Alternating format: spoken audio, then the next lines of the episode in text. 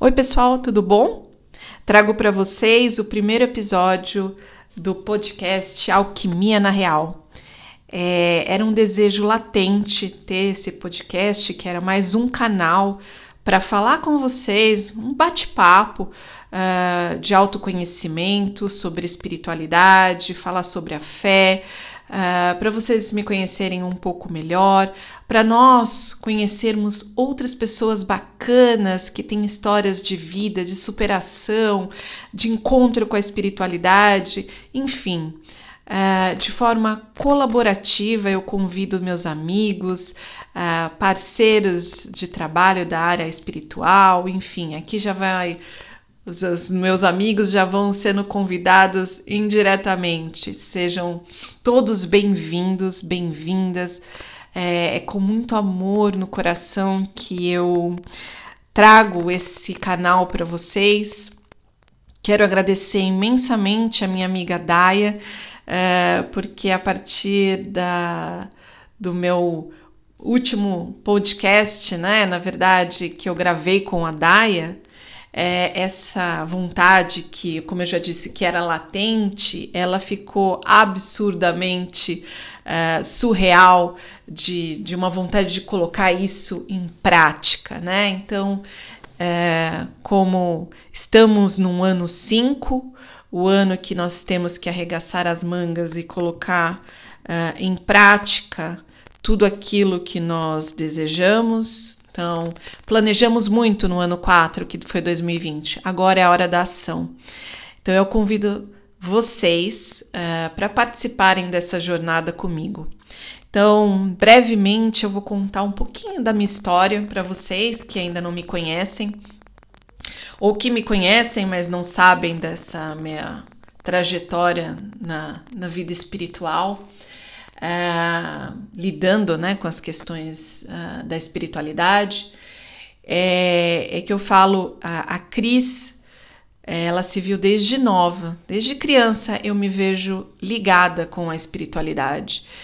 É, eu tenho insights de, de quando eu era criança, de 3, 4 anos, é, que eu lembro de coisas um, que eu via ou então que eu sentia, premonições. Só que eu venho de uma raiz católica, né, de uma família uh, católica e que, como uma boa brasileira, uh, também tem outros ramos uh, de outras religiões.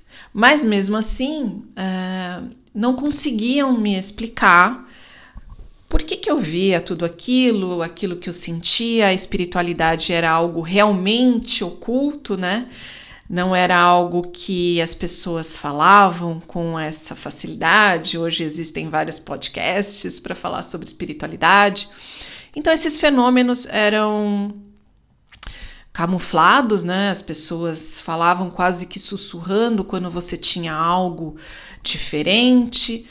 E eu me sentia mesmo diferente. Talvez porque criavam, né, esse clima todo e aos poucos eh, eu fui percebendo que tinha alguma coisa, algo mais. Eh, então, quando eu me, me vejo adolescente e com, com a perda de uma da minha querida e amada avó materna, minha avó Zumira, eh, a minha mediunidade ela floresceu as coisas vieram como um turbilhão. Então, eu já tinha muitos sonhos premonitórios, uh, eu via as coisas e as coisas aconteciam. Uh, eu já tinha o contato com o tarô que a minha querida tia Tianice é, tinha e eu eu absorvi a, as lâminas encantadas para minha vida. Então, adolescente, eu já tirava as cartas. E aquele mundo foi me, me absorvendo cada vez mais e eu, como uma boa número 5, uh, eh, que gosto do, do intelecto, do estudar, do entender as coisas ou do porquê e como e quando, Uh, eu fui atrás das respostas em todos os meios e eu pedia muito que as respostas também aparecessem, porque ainda era um tempo onde as coisas eram mais veladas.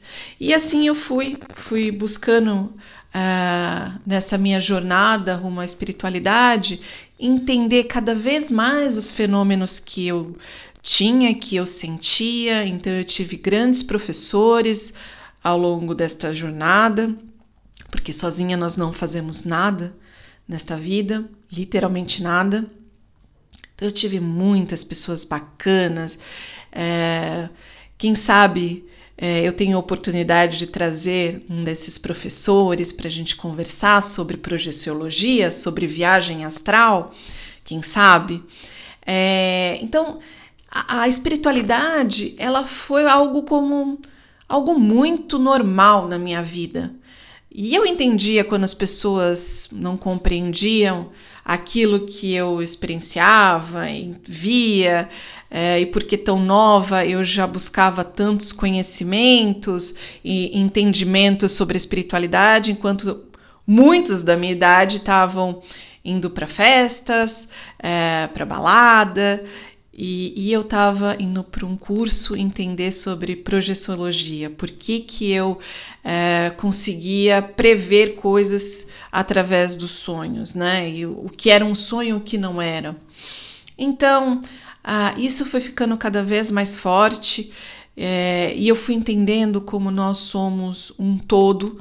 É, mente, corpo, espírito, e aí entra a aromaterapia na minha vida, como algo, um divisor de águas, porque eu entendia que a aromaterapia era a junção de várias ferramentas e que eu iria utilizar na minha vida, e assim foi, bem como a numerologia também, uma, uma paixão. Uh, ainda mais eu que tenho essa vertente tão racional também, e a numerologia me explica as energias que os números trazem, os benefícios que eu posso usar dessa, desses números, dessa, dessas energias que, ele, que eles emanam. É, enfim, uma trajetória é, com vários percalços, né, com vários momentos de vida.